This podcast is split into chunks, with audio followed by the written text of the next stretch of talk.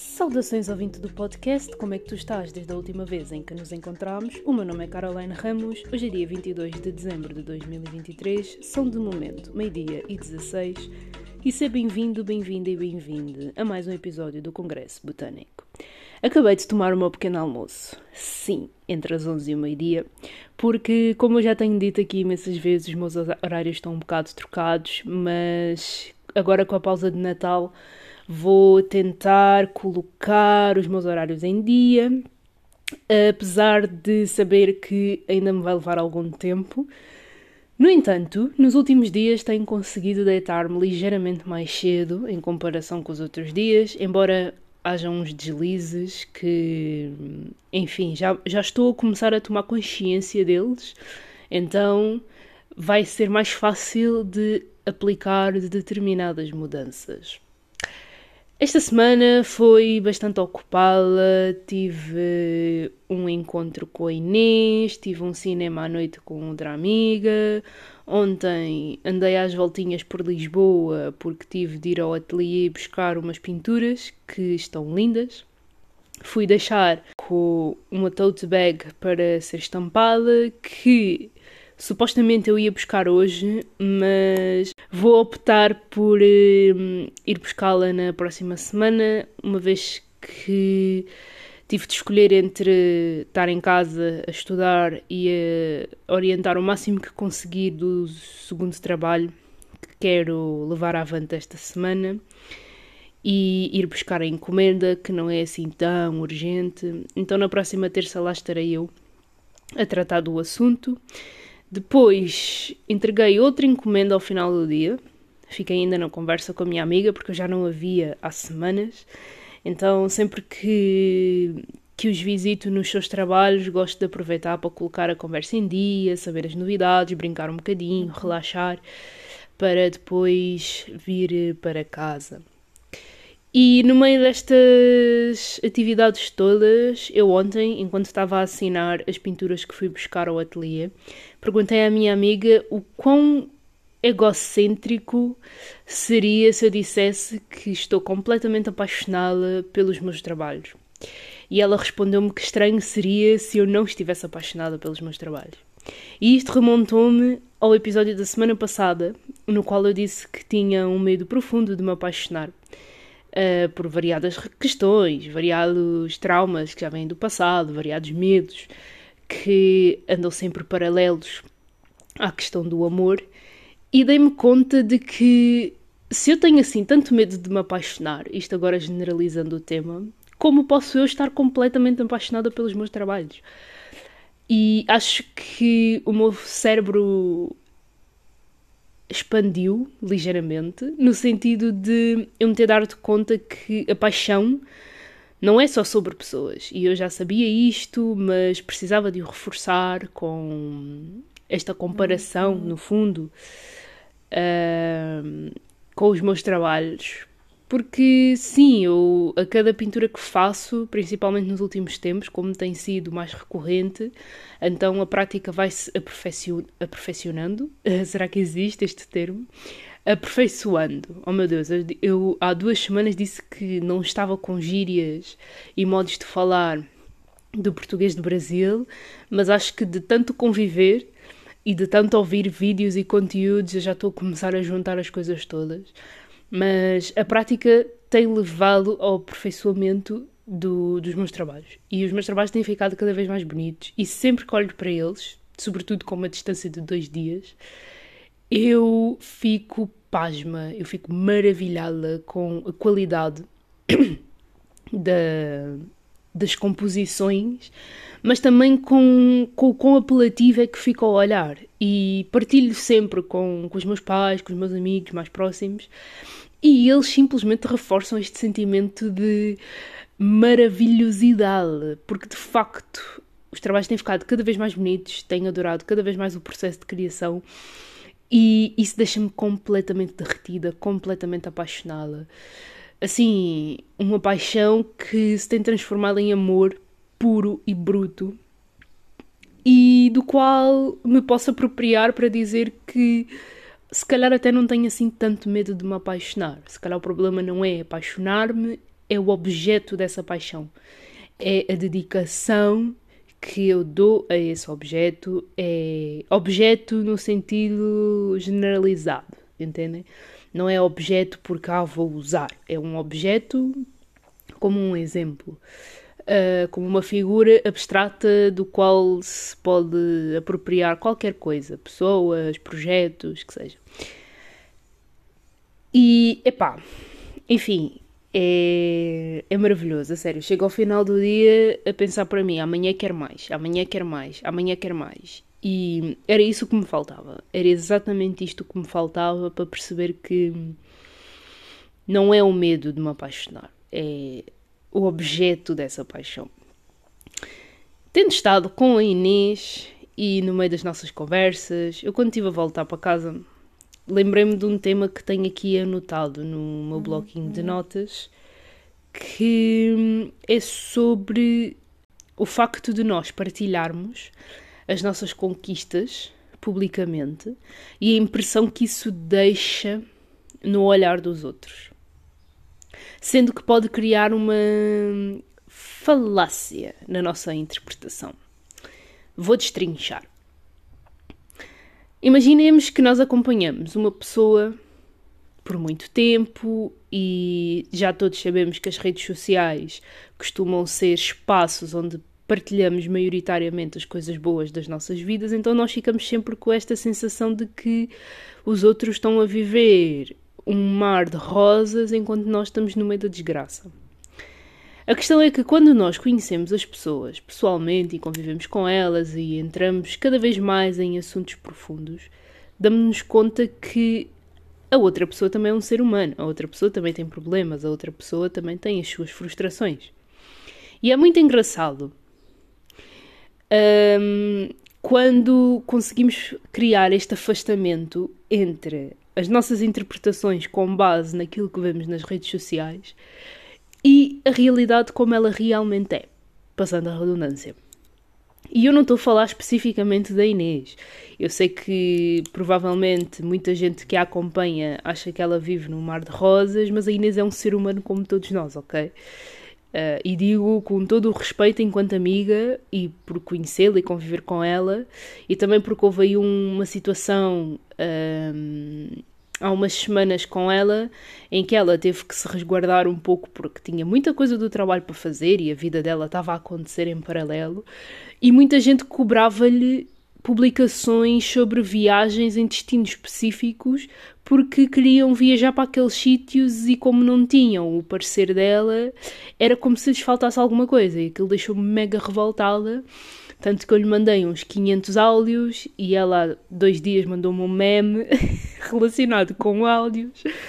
E, enfim, depois lembrei-me que, que lhe tinha mandado um, o meu apoio, porque é muito irritante. A mim não me fazem essa cobrança porque, além de eu não ter essa visibilidade toda, eu falo sobre assuntos muito diversos e, e no meu tempo. Portanto, eu ainda não tenho aquela comunidade fixa que, que me bate à porta a cobrar coisas. Mas deixou-me super indignada, porque conhecendo a Inês, e falo da Inês como falaria de qualquer outra pessoa que já tem a sua comunidade, que faz publicações muito específicas, que já tem vá, o seu nicho, se bem que eu não gosto muito deste termo, mas deixou-me indignada porque a Inês é um ser humano como todos nós. E o facto de lhe estarem a cobrar para ela publicar sobre destinos pelos quais passou porque a pessoa quer ir para ali e não tem informação, ou aparentemente não tem a informação que quer, é de um desrespeito para com a vida pessoal dela sem tamanho. A sério. E isto cruza muito com o tema de nós acharmos que a vida dos outros é um mar de rosas uh, quando não é. Quando eu anotei este tema, eu na verdade até pensei em mim, no meu caso, porque quem me acompanha enquanto blogger, podcaster, artista, estudante, que seja, acha que de, do ponto A para o ponto B eu fiz um percurso muito direto. E a verdade é que não é assim. Eu, a minha vida tem sido aos zigzags, como a vida de qualquer outra pessoa, independentemente de onde nós viermos. Toda a gente passa pelos seus momentos de zigzag. do ponto A para o ponto B, eu tive que passar pelo ponto Z, pelo ponto E, pelo ponto F, pelo ponto I, para chegar ao ponto B. As coisas não são diretas, as coisas não acontecem na velocidade que nós queremos, as coisas não acontecem exatamente como nós planeamos. A vida tem altos e baixos. Quando eu notei este tema, eu pensei na quantidade de partilhas que faço, que têm sido cada vez menos em torno da minha vida pessoal, excetuando quando venho aqui falar sobre coisas muito específicas, e a reação das pessoas à minha volta. Epá! Então, mas agora tu há pouco tempo estavas ali e agora estás aqui. Uau! Como é que conseguiste? Uau! Isto e aquilo, e aquilo outro e acolá. Parece que tu de repente, do nada, tomaste esta decisão. E as coisas nunca são do nada. Nunca são do nada. Eu acho que já falei sobre isto aqui, devo ter escrito algures, mas nada na nossa vida é do nada. O nosso processo de maturação muitas vezes corresponde com os momentos em que nós nos afastamos das pessoas, momentos em que essas mesmas pessoas não têm noção do que é que está a passar na nossa vida, porque quando nós voltamos com a força toda, com a paciência, com, com o espírito para lidar com os outros, nós aparecemos com os resultados. E quem está à nossa volta, sobretudo se não convive connosco com muita frequência, pensa que nós queríamos ser astronauta e de repente somos escultores. Não é de repente. Passaram-se três ou quatro meses desde a última vez que nos vimos e tu achas mesmo que nestes quatro meses as coisas iam, iam continuar as mesmas? Eu acho que não. Pelo menos no meu caso, porque eu sei que há pessoas que, independentemente de se passarem quatro meses, um ano, cinco milénios, continuam a fazer a mesma coisa. Para mim, enquanto pessoa criativa, faz muita confusão. Eu sei que pode dar um, uma sensação de, de desequilíbrio e de falta de compromisso e de muita. Como é que eu ia dizer? Não diria confusão mental, mas muita indecisão, quando na verdade eu sou livre de experimentar o que me apetecer e chegar às conclusões de se quero ou não permanecer ali. E a cada mudança que eu vou fazendo, eu vou ganhando uma uma resiliência e um senso de compromisso para comigo mesma. Porque reconhecendo que eu não quero estar no sítio A e quero ir para o sítio B, o que é que eu posso fazer por isso? Porque eu não sou obrigada a enraizar-me num lugar por um senso de estabilidade. Se calhar a minha estabilidade está no ponto C. E eu, para chegar ao ponto C, eu tenho que me mexer. E para me mexer, às vezes tenho que me afastar. E consoante as partilhas que vou fazendo, fica aquela leve sensação de que tudo aquilo que tenho vindo a conquistar, seja pouco ou seja muito, foi muito de repente, porque eu sou a favorita de Deus, porque as coisas comigo acontecem com uma leveza que quem me dera. Há momentos em que sim, há momentos em que não. O facto é, ninguém vive num mar de rosas e ninguém tem o direito de se chegar a nós a exigir mundos e fundos desrespeitando o facto de nós também termos as nossas rotinas e os nossos breakdowns. E às vezes não é uma questão de ter um breakdown, às vezes é mesmo uma questão de epá, não me apetece. E se não me apetece, não vou fazer, não vou aparecer. Vou-me focar naquilo que é essencial para mim, para este meu momento, e as pessoas à volta vão ter que arranjar outra maneira de se safar. Pegando agora novamente nos posts da Inês sobre viagens. Se as pessoas querem assim tanto viajar, viajem, porra! Vão vocês buscar a vossa experiência, escrevam vocês sobre a experiência, leiam outros bloggers, vejam vídeos no YouTube, pesquisem no TikTok, vão ao Raico mas encontrem a informação que vocês querem. Ok, pode não ter vindo da Inês, mas a Inês tem uma vida. E pensem, se ela não publicou, por algum motivo é. Então vamos respeitar, não vamos falar com ela, nem vamos exigir como se ela nos devesse alguma coisa. Ok. a sério, deixou-me passada da cabeça e, e faz-me lembrar todas as vezes em que alguém se chega ao pé de mim e diz: Ah, vai dar tempo, não nos vimos e não sei o quê, não tens mandado mensagem, não tens dito nada. Amigo, e tu tens dito? Por algum motivo eu não tenho. não me tenho chegado à frente, não é? Se calhar porque eu tenho uma vida, se calhar porque tenho escolhido estar mais resguardada e mais na minha, mais concentrada naquilo que estou a fazer. E gostaria que me respeitasses. Porque eu respeito o teu momento, eu respeito o teu tempo, eu sou só uma, o meu dia só tem 24 horas. Eu tenho que escolher, por muito que eu goste de ti, eu tenho que escolher, porque ao final do dia, quando eu me vou deitar, eu estou sozinha, na minha própria companhia. Se eu tiver que chorar, eu choro sozinha enquanto tu estás na tua vida. Podíamos chorar os dois, sim, é verdade, mas os nossos horários de sono não são certamente iguais, as nossas rotinas muito menos. Porquê é que me estás a cobrar uma chamada se tu também o podes fazer? Não. É? São questões que me deixam bem indignada. Isto também vai cruzar com uma situação que me aconteceu há dois dias. Eu fui fazer uma caminhada. No entanto, eu estava a, a escrever mensagens sobre um assunto em específico e não estava a prestar atenção ao caminho que estava a fazer.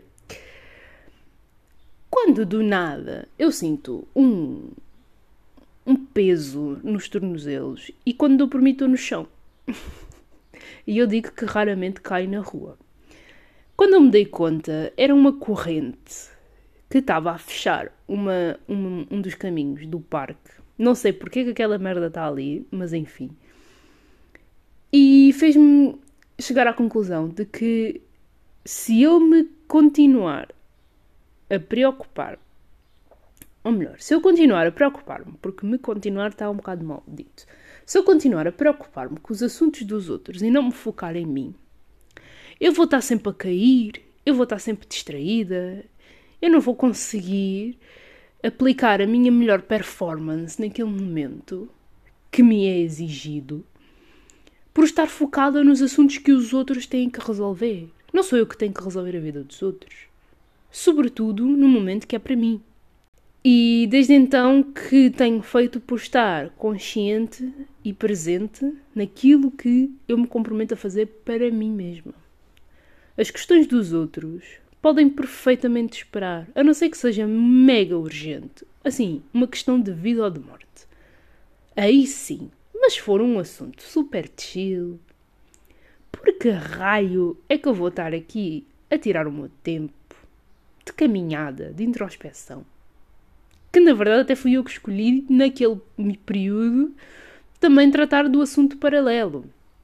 Mas o facto é que eu tropecei, caí, fiquei com o tornozelo uma beca cheio, também não caí muito mal porque eu parei em, em posição de prancha, o que vale também é que o meu telemóvel está intacto e ninguém estava à minha volta para se rir ou para gravar, que seja.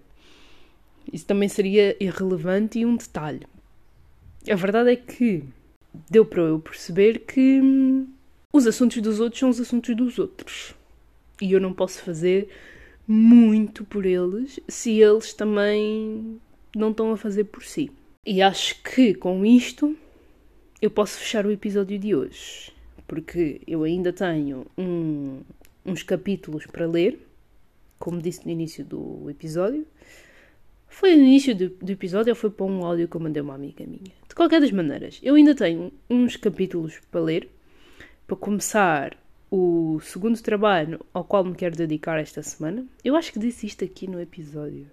Enfim, já se passaram 20 minutos, não, não me lembro muito bem. Já falei muita coisa e, como sempre, sinto que não disse nada. Só quando eu ouvir novamente o episódio é que vou, vou chegar à conclusão de que, ok, eu disse isto, disse aquilo, faz sentido, cruza-se, pode andar para a frente. Tenho de ler, tenho de escrever, não vou para Lisboa hoje, mas tenho um encontrozinho marcado para mais tarde. São meio-dia 36, então dá-me tempo. Não vou treinar porque treinei nos últimos três dias, portanto vou descansar hoje.